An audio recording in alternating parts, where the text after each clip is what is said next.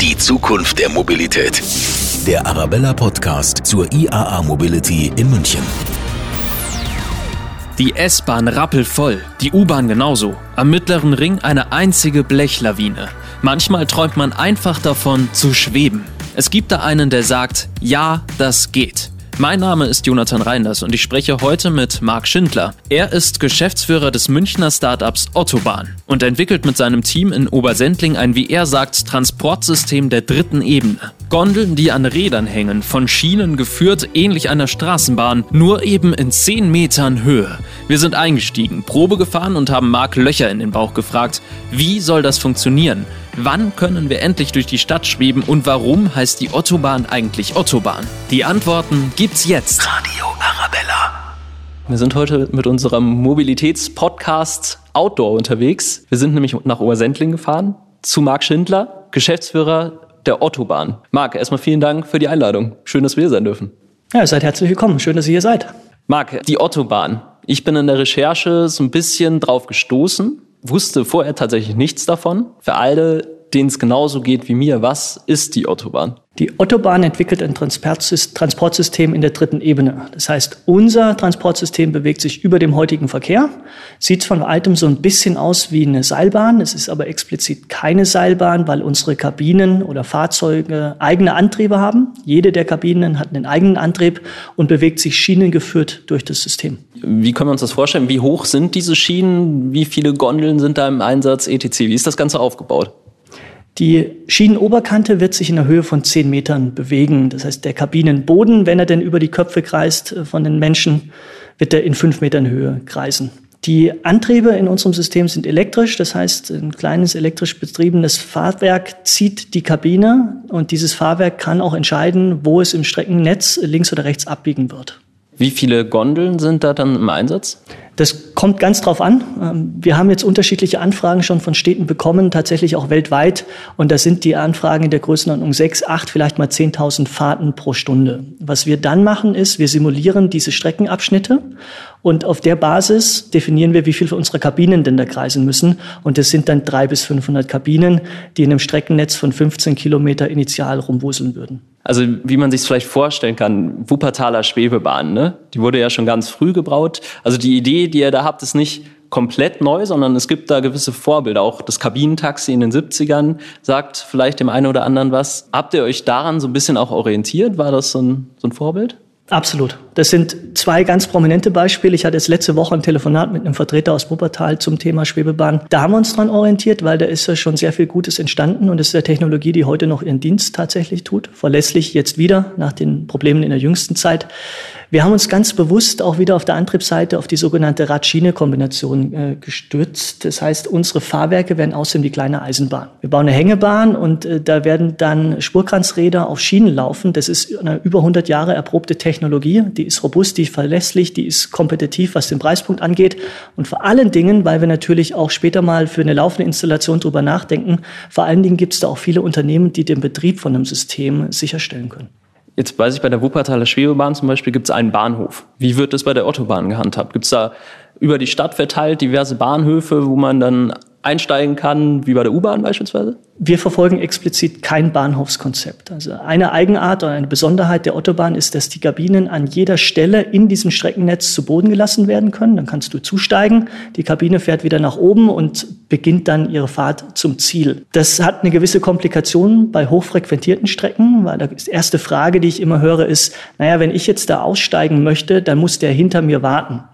Da ist die einfache Antwort, wir werden natürlich auch so eine Art Bypass haben, also eine Autobahnausfahrt, wenn man so möchte, wo du gemütlich rausfahren kannst, um auszusteigen. Und auf diesem Seitenstreifen, wenn ich ihn so nenne, kann dann jeder bequem und gemütlich aussteigen. Wir glauben aber, dass an eben nicht so hoch frequentierten Strecken unsere Software die Leistungsfähigkeit besitzt, alle Fahrten so durchzusortieren, dass du deinem Hintermann gar nicht im Weg stehen wirst. Ein ganz einfaches Beispiel.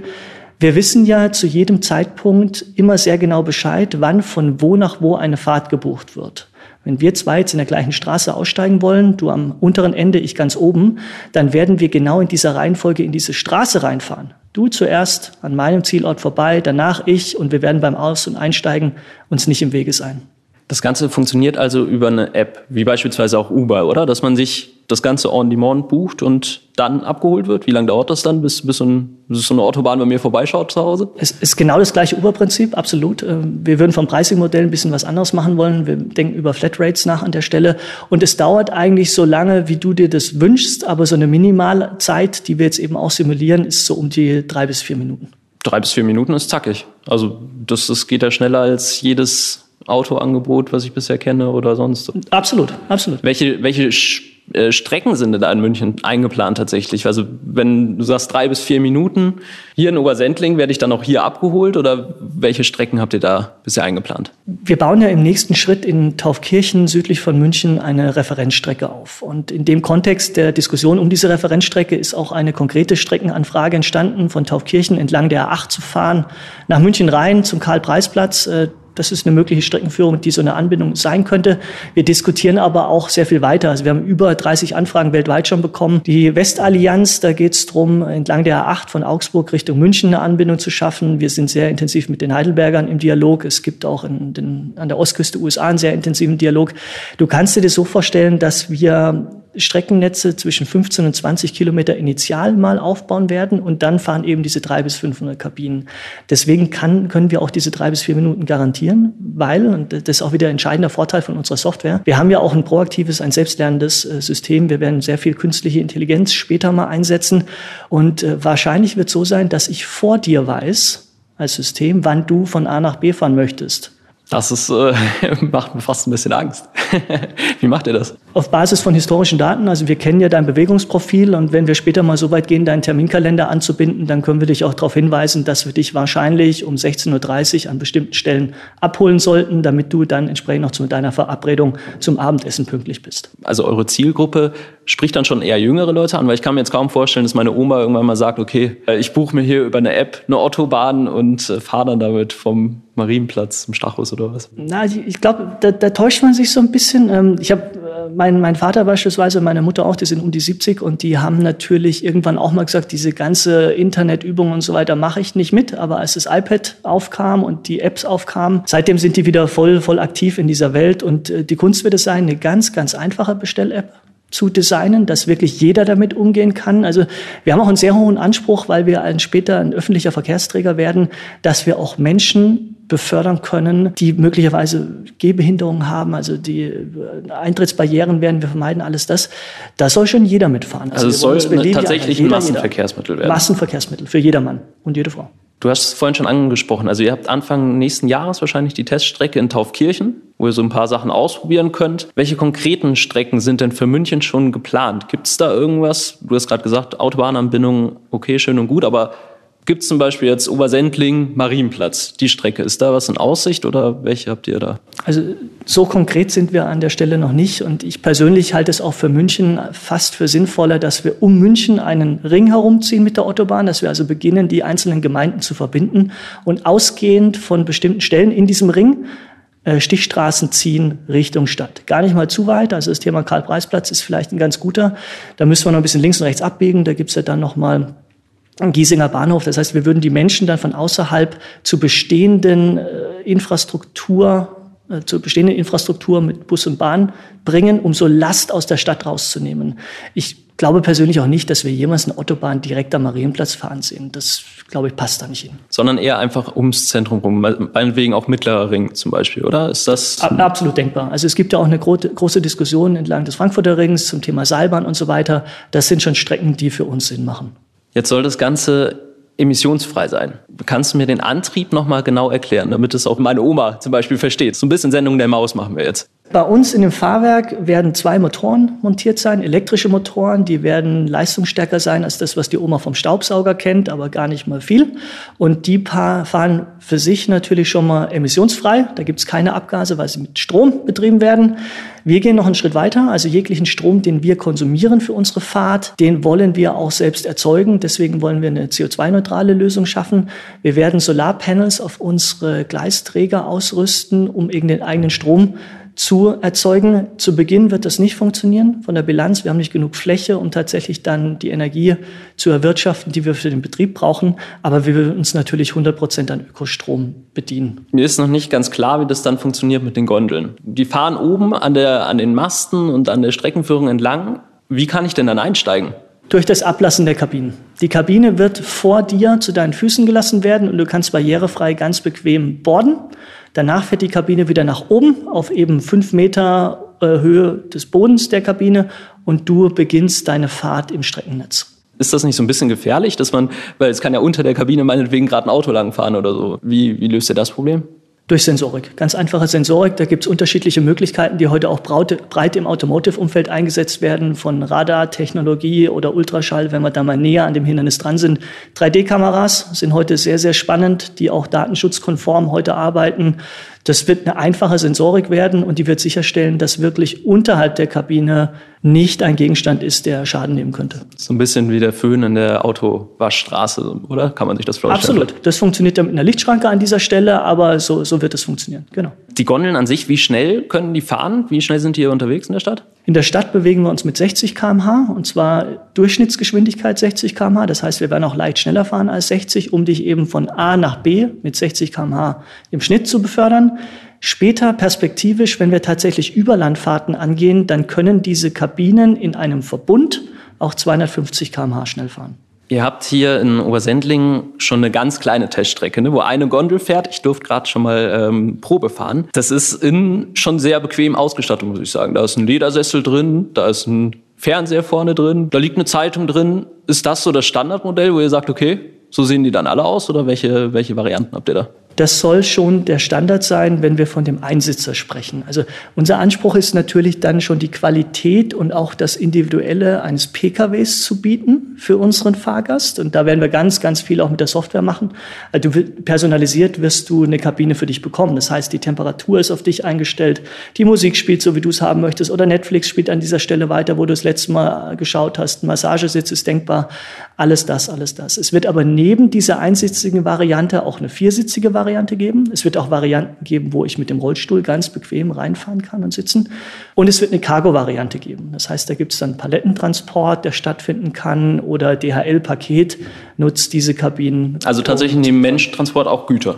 Absolut. Auch wieder perspektivisch gedacht von unserem Businessmodell ist es so, dass später die Hälfte der Umsätze auch durch den Cargotransport kommen wird. Das heißt, da sind andere Firmen wahrscheinlich dann auch interessiert dran, oder? Die Post sagt dann, okay, guck mal, da fährt gerade ein Autobahn vorbei, da schmeiß mal ein Paket rein. Das hoffen wir doch sehr. Also aus persönlicher Erfahrung, wenn ich mal im Auto unterwegs bin und dann komme ich abends nach Hause, dann finde ich natürlich sowieso keinen Parkplatz und der einzige, der noch frei ist oder die Hofeinfahrt ist versperrt von DHL, UPS, Amazon, Hermes, wie die alle heißen. Da wollen wir auch ein bisschen Last von wegnehmen und äh, deswegen wird es auch spannend für solche Anbieter sein. Wir, perspektivisch auch wieder gehen wir aber noch weiter, weil da muss es ja so funktionieren, dass die Kabine mich darauf aufmerksam macht, dass sie mich jetzt von der Arbeit abholt um 18 Uhr. Und in dieser Kabine finde ich dann schon meine Einkäufe, da ist mein Paket drin von Amazon, wie die alle heißen. Das wollen wir alles integrieren. Das hört sich alles sehr futuristisch an, muss man schon zugeben. Ich habe in einem Podcast mit dem Herrn Schreiner vom Mobilitätsreferat der Stadt München gesprochen. Der war auch so ein bisschen skeptisch, was das Thema angeht. Ne? Der hat gesagt, okay, jetzt machen wir mal erstmal Ausbau der S- und U-Bahn, dass wir da eine höhere Taktung haben, etc. Wie wollt ihr denn implizieren, dass das bei den Menschen auch ankommt, diese Idee, dass das vielleicht sogar zeitnah umgesetzt werden kann. Genau deswegen müssen wir diese Referenzstrecke bauen. Also wir müssen es den Menschen erlebbar machen, was es heißt, mit der Autobahn zu fahren. Den gleichen Effekt, den du hattest, als du reingesessen bist. Wow, das ist ja aber irgendwie komfortabel, da kriege ich auch noch ein Entertainment-Programm. Das müssen wir den Menschen begreifbar machen. Und dann müssen wir Strecken finden, die leicht ausrüstbar sind um noch einer breiteren Menge an Menschen das erlebbar zu machen. Und dann bin ich überzeugt davon, wenn jeder mal verstanden hat, welchen Vorteil die Autobahn bringt. Und das ist nicht nur der Vorteil der persönlichen Fahrt, dass die so komfortabel ist und verlässlich und energieeffizient und damit günstig und so weiter. Gibt noch eine Reihe mehr, über die wir gerne reden können. Aber wenn wir diesen Punkt geschafft haben, dann glaube ich, werden wir auch wirklich skalieren können. Das Ganze hört sich ja in der Anschaffung erstmal unfassbar teuer an. Man muss dann neue, ein neues Streckennetz quasi schaffen. Ein neues Verkehrsmittel wird da integriert. Wie stellt ihr euch das vor von der Finanzierung her? Habt ihr da Unterstützung schon oder Zusagen auch aus, aus der Politik? Da muss man ein bisschen unterscheiden. Also wir sind ja jetzt in einer Phase, in der die Firma Autobahn noch komplett privat finanziert ist. Wir machen ja eine Technologieentwicklung auf eigenes Risiko, wie viele andere Firmen das auch tun. Die spätere Strecke wird so sein, wir streben eine Zulassung als Straßenbahn an. Obwohl wir über der Straße fahren, werden wir eine Straßenbahn nach der sogenannten BO-Strap-Zulassung. Und damit sind wir förderfähig durch den Bund speziell in Deutschland, und zwar bis zu 90 Prozent des Volumens der Kosten der Autobahn kann durch den Bund gefördert werden.